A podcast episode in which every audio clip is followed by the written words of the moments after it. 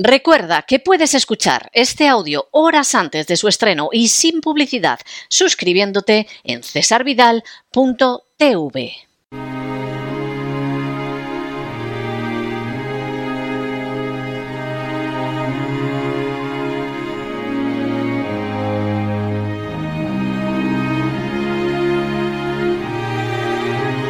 La biblioteca con Sagrario Fernández Prieto. The book of love is long and boring. Estamos de regreso y estamos de regreso para la última sección del programa donde, como ustedes saben, siempre reposamos los jueves porque nos tomamos un abundante respiro de cultura, concretamente en la biblioteca de Doña Sagrario Fernández Prieto, que ya está aquí. Muy buenas noches, Doña Sagrario. ¿Qué nos trae usted hoy? Eh, buenas tardes. Pues hoy, don César, le traigo un libro muy interesante. Vamos a, trasladarnos un, poco, vamos a salir de, Europa, vamos a irnos a otro continente, a un país que, se conoce poco, aunque es muy atractivo para muchas personas. Le estoy hablando de Canadá. Conocemos muy poco de literatura canadiense, aunque muy interesante, porque a Robertson Davis, que es un gran autor canadiense, sí lo hemos recomendado y hemos hablado de él en el programa. Y en esta ocasión traigo a una autora que es nueva por, por estos lares, es la primera vez que se, que se edita su libro en, en España, uno de sus libros, que seguramente el más importante, y es muy interesante, se llama Margaret Lawrence, el título es El ángel de piedra y lo traduce Miguel Temprano García en la editorial Libros del Asteroide. Margaret Lawrence es una mujer que nació en 1926, murió en el 87 y creció en una pequeña ciudad de Manitoba, en, en Canadá. Se graduó en el 47, estudió en la actual Universidad de Winnipeg y ese año se casó con un ingeniero, John Lawrence, con quien tuvo dos hijos.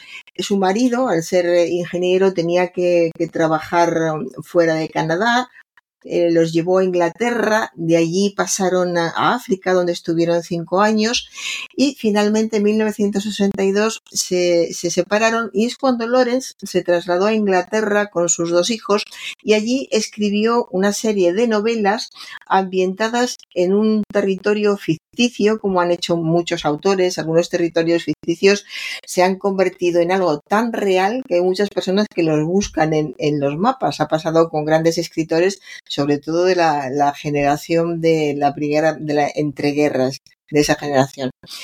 Pues eh, ella creó su territorio particular que se llama Manahuaca y en este territorio transcurren muchas de sus obras y sobre todo transcurre la que vamos a comentar hoy, que es El Ángel de Piedra, publicada en 1964 y que ahora rescata, como he dicho, asteroide. Eh, para acabar un poco con el perfil de, la vida de Margaret Lawrence, diremos que eh, regresó a Canadá después de estar en, en África, se fue a Inglaterra y regresó a Canadá en 1973, donde vivió hasta su muerte. Es muy curioso, esto suele pasar eh, con, muchos escritores, tiene su lógica. Eh, tuvo que marcharse de su tierra, estar un tiempo viviendo fuera pero asentada y tranquila, es decir, no, record, no imaginó ese territorio ficticio que ella creó, que en realidad lo que hacía era recordar a su país natal, a Canadá. No se le ocurrió mientras estuvo en África, mientras estuvo viajando con su marido por todo el mundo, pero cuando finalmente la pareja se separa, ella se va con los hijos a Inglaterra, se establece en, en Inglaterra y es allí cuando realmente centrada vuelve a tener contacto emocionalmente con los territorios de su infancia y se le ocurre dar un nombre a todo aquello, aquel territorio que vivió cuando ella era pequeña, adolescente, y es así como nacen estas novelas que han tenido un éxito impresionante a, todo el mundo, han sido incluso llevadas al, al, cine, algunas de sus partes incluso también al teatro, de modo que es una suerte que las recuperemos ahora porque aquí hasta ahora era prácticamente desconocida. Pues bien, esto de El ángel de piedra, vamos a ver mm, de qué trata. Nos encontramos con un, personaje central, la protagonista se llama Agar Sipli, es, perdón, que no vive en Sipli. Eh, es una mujer muy especial, con mucho carácter, muy testadura y eh, aparece en la novela cuando tiene ya 90 años. 90 años, en los años 60, es decir, es una mujer muy mayor, está en los años finales de su vida, vive con su hijo y con su nuera y tiene un carácter muy fuerte. No es una mujer eh, fácil, eh, el hijo y la nuera están cansados de, de cuidarla, se van a jubilar ya y se dan cuenta de que no saben qué hacer con, con esa anciana. Es el primer contacto con una realidad cotidiana que nos encontramos en esta época, a pesar de los años que han pasado. El qué hacer con las personas mayores cuando ya no se pueden valer por sí mismas, cuando en cualquier momento les puede pasar algo que haga que necesiten un, un ingreso rápido, una operación, pero ellas lúcidamente eh, están muy bien, especialmente bien porque muchas personas mayores tienen, algunas pierden la memoria lamentablemente, pero cuando lo conservan tienen una memoria impresionante. De modo que se encuentran con, con esta mujer, con esa memoria, con ese mal genio, no tiene mal carácter, tiene mal genio todo lo que hace que sea difícil convivir con ella y sobre todo que sea difícil atenderla en casa. Y lo que deciden es llevarla a un lugar, primero la llevan a un sanatorio porque lo requiere por un accidente que ha tenido, pero luego de eh, ya allí empiezan a pensar en la posibilidad de dejarla en, en ese lugar donde hay enfermeras que la pueden atender y donde ven que realmente es lo que ella requiere. A ella, por supuesto, esta situación no le gusta en, en absoluto, pero lo que nos importa es cómo a partir de, de, este momento, igual que la autora cuando está tranquila y estable en Inglaterra, es cuando se le ocurre volver a su, a su país natal y crear ese territorio ficticio, la protagonista, cuando está tumbada en la cama, eh, cuando está inmóvil, no tiene a nadie a quien mandar porque en su casa está mandando continuamente, son en esos momentos de reposo, también gracias a una joven compañera que está en la, en la cama de al lado, es cuando recapacita y va recordando lo que ha sido su vida, lo que fue su matrimonio y lo que pasó con sus dos hijos. Ella tuvo dos hijos, con una querencia muy especial eh, por uno y sin embargo con el otro no. No quiero ir desvelando cosas, veremos por qué pasaba aquello y cómo se va solucionando eh, todo esto. La cuestión es que nos vamos acercando cada vez más a ella, que es un personaje poco, poco entrañable. No nos vamos acercando a ella. Es curioso, y esto la autora lo hace muy bien. Eh, hay personajes que son muy atractivos, porque son encantadores y personajes que son muy atractivos porque son muy reales pero muy antipáticos. Eh, esta mujer estaría en este segundo apartado de mujer con mal genio y muy mandona.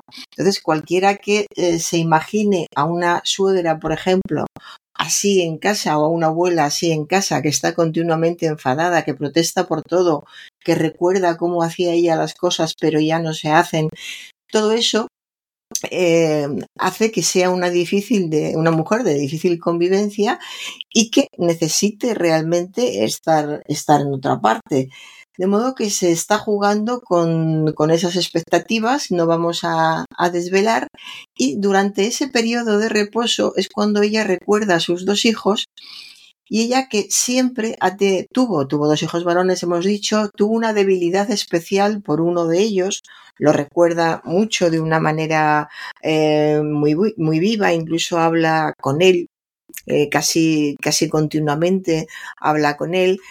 Y se puede suponer que esta mujer eh, tenía como hijo preferido a, a aquella pero con, según van pasando las páginas, las páginas y con las páginas vamos eh, percibiendo sus recuerdos, nos damos cuenta en primer lugar de lo mal que lo pasó esta, esta mujer cuando era joven con un padre muy déspota que no atendía razones y que le hacía llorar en, en, cualquier momento y que nunca le dejaba hacer lo que, lo que ella quería. Sin embargo, eh, cuando le ocurre algo terrible, lo más terrible que le puede pasar a una madre, como todos sabemos, es la muerte de un hijo, en esos momentos Agar, como se llama la protagonista, Agar no llora, no puede llorar cuando se muere su hijo. Y en ese momento es cuando se convierte en un ángel de piedra. De ahí el título de la novela, El ángel de piedra. Y más adelante iremos viendo cómo su hijo mayor es el que ha sobrevivido, se llama Marvin.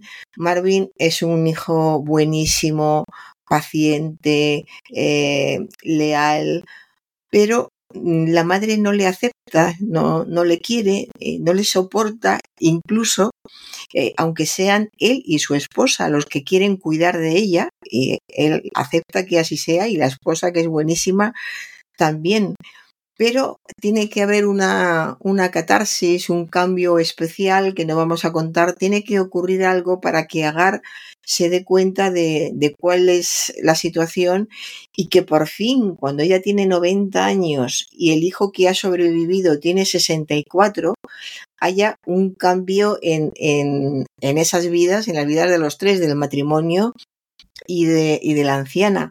Está ya ella en el capítulo, en el último capítulo de, de su vida. Hay un episodio muy especial. La novela se mueve entre, es todo realidad, pero hay momentos que te hacen dudar si lo que estás viviendo es cierto o a lo mejor es una fantasía de una mujer que ya es muy mayor. Pero no, eh, esto queda claro en, en, el libro que es real y cuando está en el bosque, ya estaba vagabundeando en el bosque porque lo que quiere, siempre ha querido libertad, que la dejen tranquila y sobre todo está feliz siendo libre en, en el bosque cercano, en, en, su bosque.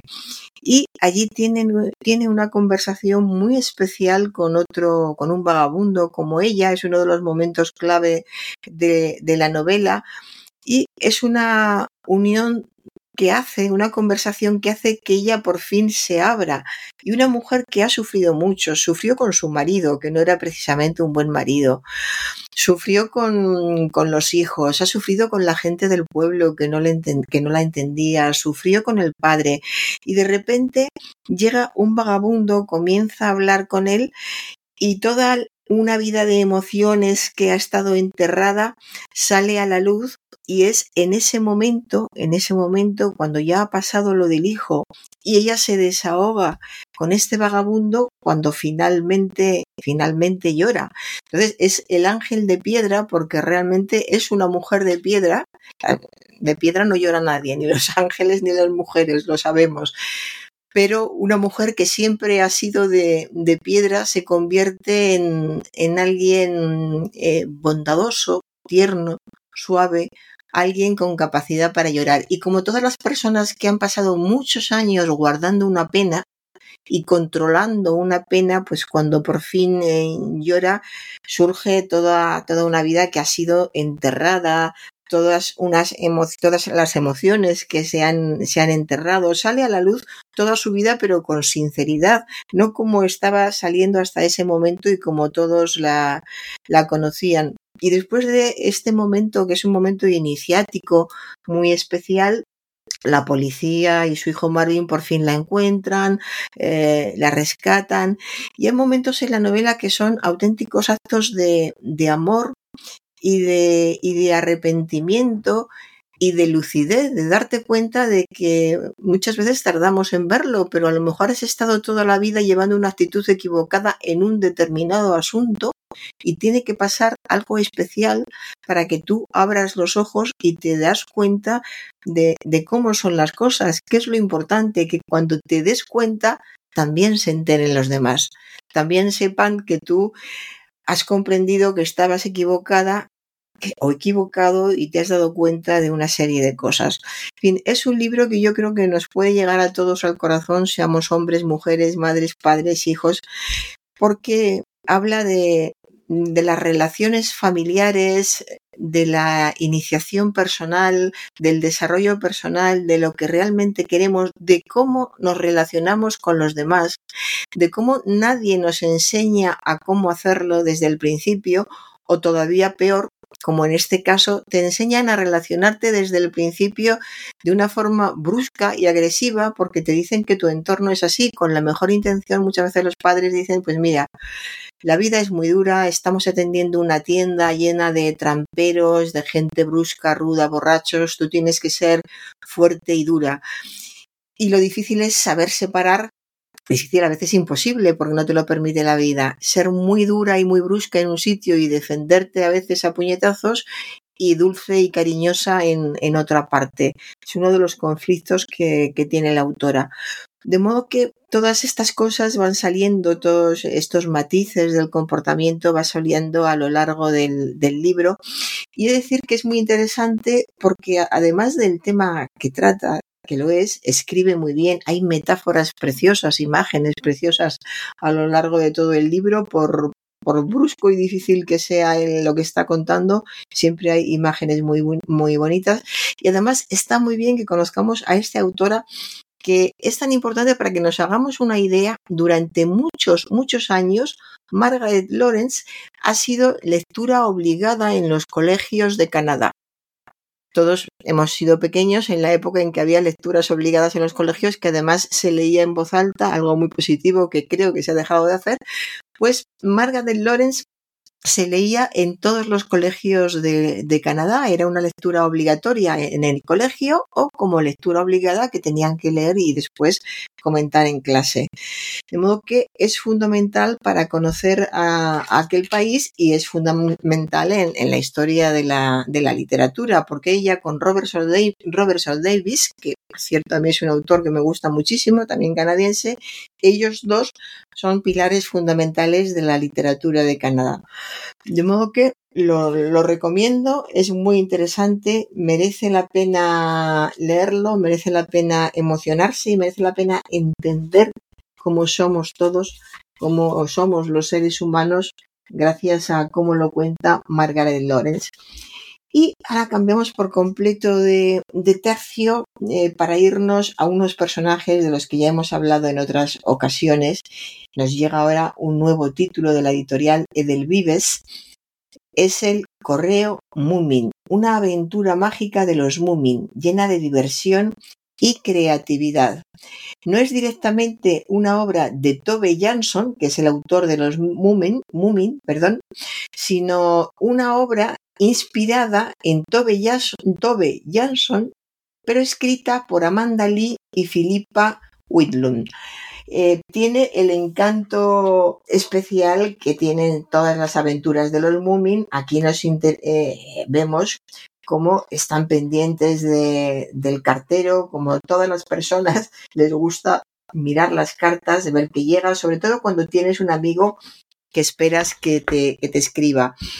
Y tenemos todas las cartas que escribe tanto el Mumin, Snufik, Snufkin, es el Mumin que, el Mumin Troll que nos habla en este caso, y tenemos las cartas que él escribe, las cartas que él recibe, eh, los, eh, los, dibujos son realmente una, una, delicia. Vemos la alegría con la que eh, va a echar su nueva carta al, buzón, cómo mira al cielo para ver si el pájaro lleva la carta que acaba de, de escribir cómo le llegan a él las cartas de otra manera. Es un libro delicioso, les va a encantar a los niños, pero a los padres que tengan la suerte de contárselo a un niño, les va a encantar todavía más. De modo que aquí les dejo este correo Mumin editado por Edelvives para primeros lectores. Eh, si no saben leer, les va a encantar porque se lo van a leer. Si empiezan a leer, también lo, lo, van a disfrutar. Si tienen incluso ya 7, 8 años, les va a seguir encantando porque los, los Moomin tienen muchos seguidores con toda la razón del mundo porque son una delicia. Y ya con, este, con esto acabo. Un abrazo fuerte, don César. Pues yo, doña Sagrario, la voy a despedir hoy con un tema muy especial, que es precisamente la banda sonora de este Ángel de Piedra, que ha sido adaptado al cine, ha sido adaptado al teatro con éxito e incluso, como ve usted, inspirado una música bastante notable.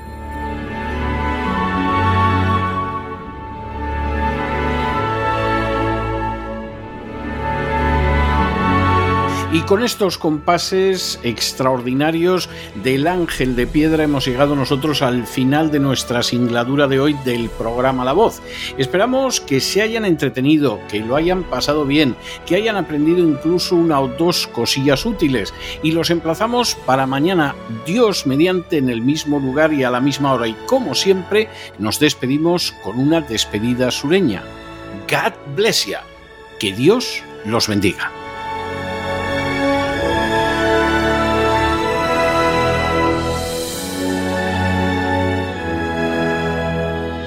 El programa La Voz es una producción de Artorias Incorporated y al amparo del derecho a la libertad de expresión no se hace responsable de las opiniones vertidas en el curso del mismo.